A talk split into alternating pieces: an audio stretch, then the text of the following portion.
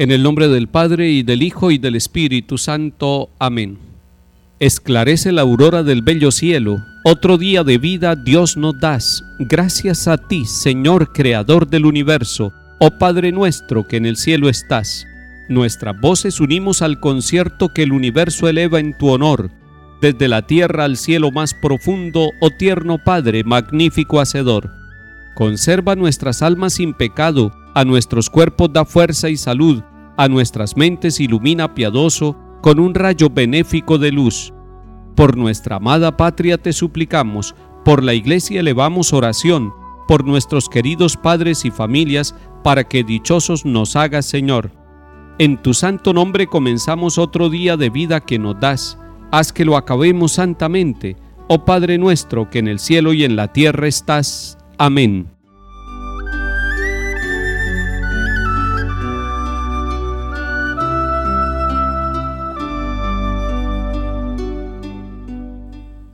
Lectura del segundo libro de los Reyes capítulo 2. Cuando el Señor iba a arrebatar a Elías al cielo en el torbellino, Elías y Eliseo se marcharon de Gilgal. Llegaron a Jericó, y Elías dijo a Eliseo, Quédate aquí porque el Señor me envía solo hasta el Jordán. Eliseo respondió, Vive Dios, por tu vida no te dejaré. Y los dos siguieron caminando. También marcharon cincuenta hombres de la comunidad de profetas y se pararon frente a ellos a cierta distancia. Los dos se detuvieron junto al Jordán. Elías cogió su manto, lo enrolló, golpeó el agua y el agua se dividió por medio, y así pasaron ambos a pie enjuto.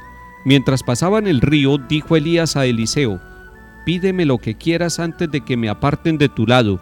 Eliseo pidió, Déjame en herencia dos tercios de tu espíritu. Elías comentó, No pides nada, si logras verme cuando me aparten de tu lado, lo tendrás. Si no me ves, no lo tendrás. Mientras ellos seguían conversando por el camino, los separó un carro de fuego con caballos de fuego, y Elías subió al cielo en el torbellino. Eliseo lo miraba y gritaba, Padre mío, Padre mío, carro y auriga de Israel. Y ya no lo vio más. Entonces agarró su túnica y la rasgó en dos Luego recogió el manto que se le había caído a Elías, se volvió y se detuvo a la orilla del Jordán, y agarrando el manto de Elías, golpeó el agua diciendo, ¿Dónde está el Dios de Elías? ¿Dónde? Golpeó el agua, el agua se dividió por medio y Eliseo cruzó. Palabra de Dios, te alabamos Señor.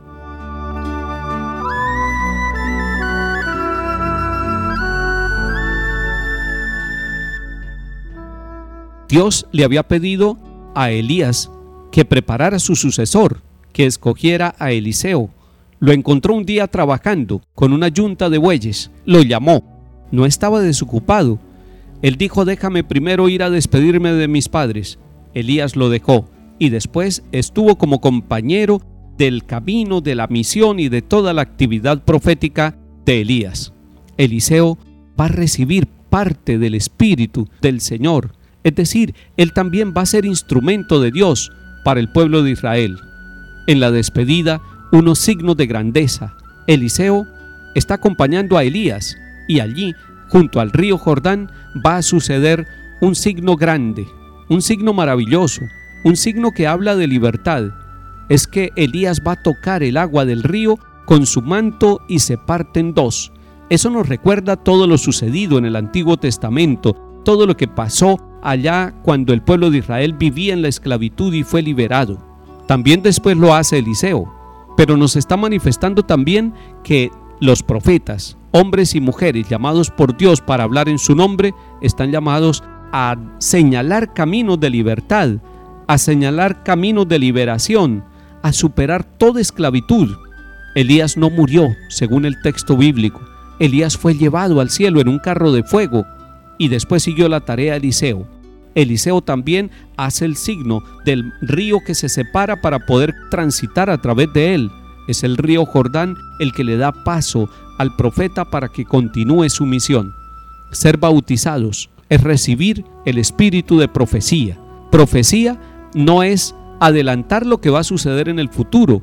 Profecía es hablar en el nombre de Dios. Ser profeta es hablar y vivir como Dios quiere. Elías y Eliseo son dos grandes profetas del Antiguo Testamento. Usted y yo deberíamos ser profetas de nuestro tiempo, deberíamos ser portadores del Espíritu del Señor, deberíamos señalar para nosotros y para los demás caminos de libertad, ser capaces de caminar incluso por en medio de los ríos, que no haya fronteras para nosotros, que no haya fronteras para el amor y para la misericordia de Dios. Esa profecía hace falta, la profecía del perdón, la profecía de la reconciliación, la profecía de la fidelidad a la alianza con el Señor. Salmo 30. Qué bondad tan grande, Señor, reservas para tus fieles y concedes a los que a ti se acogen a la vista de todos. En el asilo de tu presencia los escondes de las conjuras humanas, los ocultas de tu tabernáculo frente a las lenguas pendencieras. Amen al Señor fieles suyos, el Señor guarda a sus leales y a los soberbios les paga con creces. Lectura del Santo Evangelio según San Mateo capítulo 6. En aquel tiempo dijo Jesús a sus discípulos, Cuídense de no practicar su justicia delante de los hombres para ser vistos por ellos, de lo contrario no tendrán recompensa de su Padre Celestial. Por tanto, cuando hagas limosna, no vayas tocando la trompeta por delante como hacen los hipócritas en las sinagogas y por las calles con el fin de ser honrados por los hombres. Les aseguro que ya han recibido su paga. Tú, en cambio, cuando hagas limosna, que no sepa tu mano izquierda lo que hace tu derecha. Así tu limosna quedará en secreto, y tu Padre que ve en lo secreto te lo pagará. Cuando recen no sean como los hipócritas, a quienes les gusta rezar de pie en las sinagogas y en las esquinas de las plazas para que los vea la gente. Les aseguro que ya han recibido su paga. Tú cuando vayas a rezar, entra en tu aposento, cierra la puerta y reza a tu Padre que está en lo escondido, y tu Padre que ve en lo escondido te lo pagará. Cuando ayunen, no anden cabizbajos como los hipócritas que se desfiguran su cara para hacer ver a la gente que ayunan.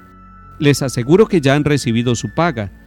Tú en cambio, cuando ayunes, perfúmate la cabeza, lávate la cara para que tu ayuno lo note no la gente, sino tu Padre que está en lo escondido, y tu Padre que ve en lo escondido te recompensará. Palabra del Señor. Gloria a ti, Señor Jesús.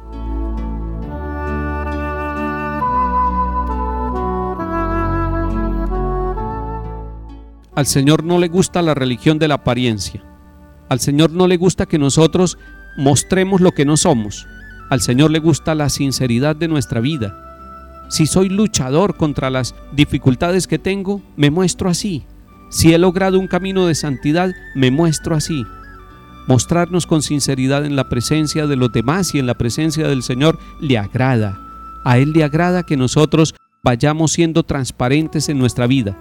No todos hemos logrado ya la santidad que quisiéramos. Quisiéramos ayunar, quisiéramos orar, quisiéramos dar limosna con el sentido de lo secreto, no para que los demás vean, sino para que el Padre Celestial se dé cuenta que nosotros manifestamos de esa manera nuestro amor. Pero como no hemos alcanzado los caminos de santidad que deseamos, sigamos caminando. Aquí estamos recibiendo una enseñanza del Señor, y es que las obras buenas, como la oración, como el ayuno, como la limosna, que son tan importantes en el Antiguo y en el Nuevo Testamento y que son obras de misericordia para realizar, especialmente la oración y la ayuda a los pobres, que la hagamos por amor a Dios, que la hagamos desde el secreto de nuestro corazón. No necesitamos convencer a los demás, los demás se darán cuenta de nuestras buenas obras y darán gloria a Dios. Algunos dicen, pero en fin, que el Señor nos dice en una parte que pongamos la lámpara de nuestra vida para que todos la vean e ilumine a todos los de la casa. Y aquí nos dice que lo hagamos en secreto. No son excluyentes lo uno y lo otro. Lo que nos está el Señor enseñando es evitar todo lo que sea apariencia. Y cuando nosotros pongamos nuestra sinceridad en público, esa sinceridad será luz para los demás en el nombre del Señor, porque al Señor no lo podemos engañar, ni nos podemos engañar nosotros mismos que el Señor nos estimule con su presencia, con su Santo Espíritu, nos anime para que nosotros podamos caminar sabiendo que el Padre Celestial está pendiente de nosotros con su amor y recibe los pequeños y grandes sacrificios que por amor realizamos. En el nombre del Padre, y del Hijo, y del Espíritu Santo. Amén.